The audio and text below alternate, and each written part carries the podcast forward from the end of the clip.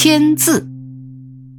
一个人愿意怎样签他的名字，是纯属于他个人的事，他有充分自由，没有人能干涉他。不过，也有一个起码的条件，他签字必须能令人认识，否则签字可能失去了意义，甚至带来不必要的烦扰。有一次，一个学校考试放榜前夕，因为密封编号的关系，必须核对报名表以取得真实姓名。不料，有一位考生在报名的签字如龙飞凤舞，又如春隐秋蛇，又似鬼画符，非孤非转，非行非草。大家传观各做了不同的鉴定。有人说这样的考生并非善类，不取也罢；有人惜才，因为他考试的成绩很好。扰攘了半晌，有人出了高招。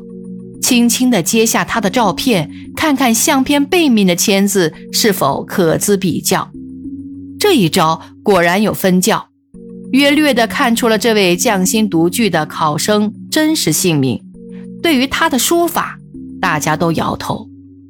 我没有追踪调查该生日后是否成了一位新潮派的画家或现代派的诗人。支票上的签字可以任意勾画。而且无妨故出奇招，令人无从辨识，甚至像是一团乱麻，漆黑一团亦无不可。总之是要令人难以模仿。不过每次签字必须一致，涂鸦也好，黑猪也好，那猪那鸭必须永远是一个模式。在其他的场合就怕不能这样自由。有不相识的人写信给我，信的本身显示他很正常。但是他的正常没有维持到底，他的姓名我无法辨识，而信又有作赋的必要，我无可奈何，只好把他的签字式剪下来贴在父亲的信封上。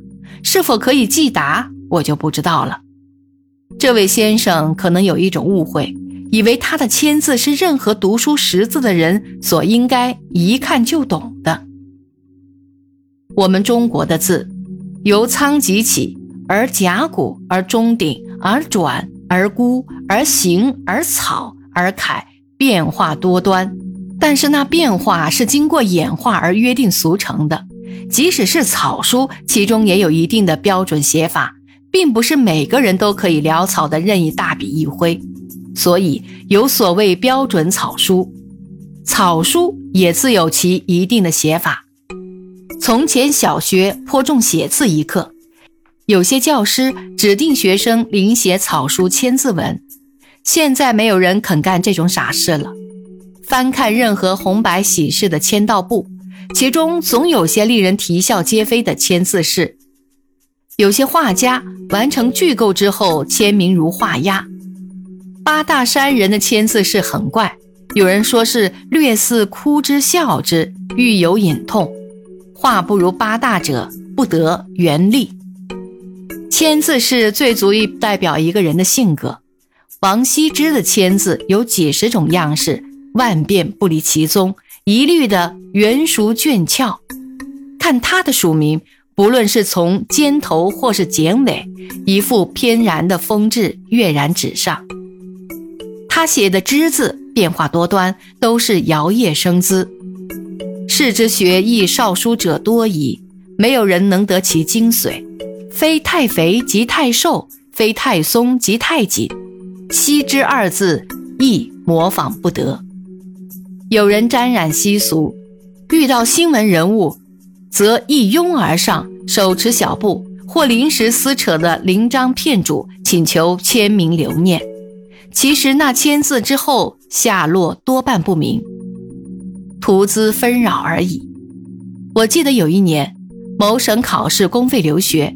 某生成绩不恶，最后口试，他应答之后一时兴起，从衣袋里抽出小布，请考试委员一一签名留念。主考者勃然大怒，予以斥退，遂至名落孙山。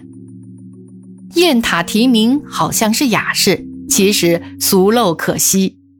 雁塔上题名者不仅是新进士，僧道术士亦杂列其间。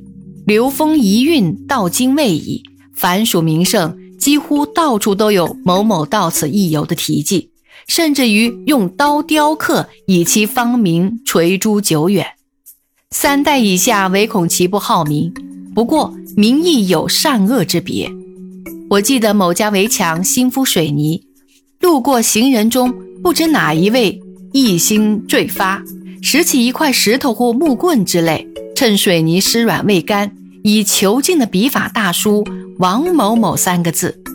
事隔二十余年，其题名犹未漫换，可惜他的大名实在不雅。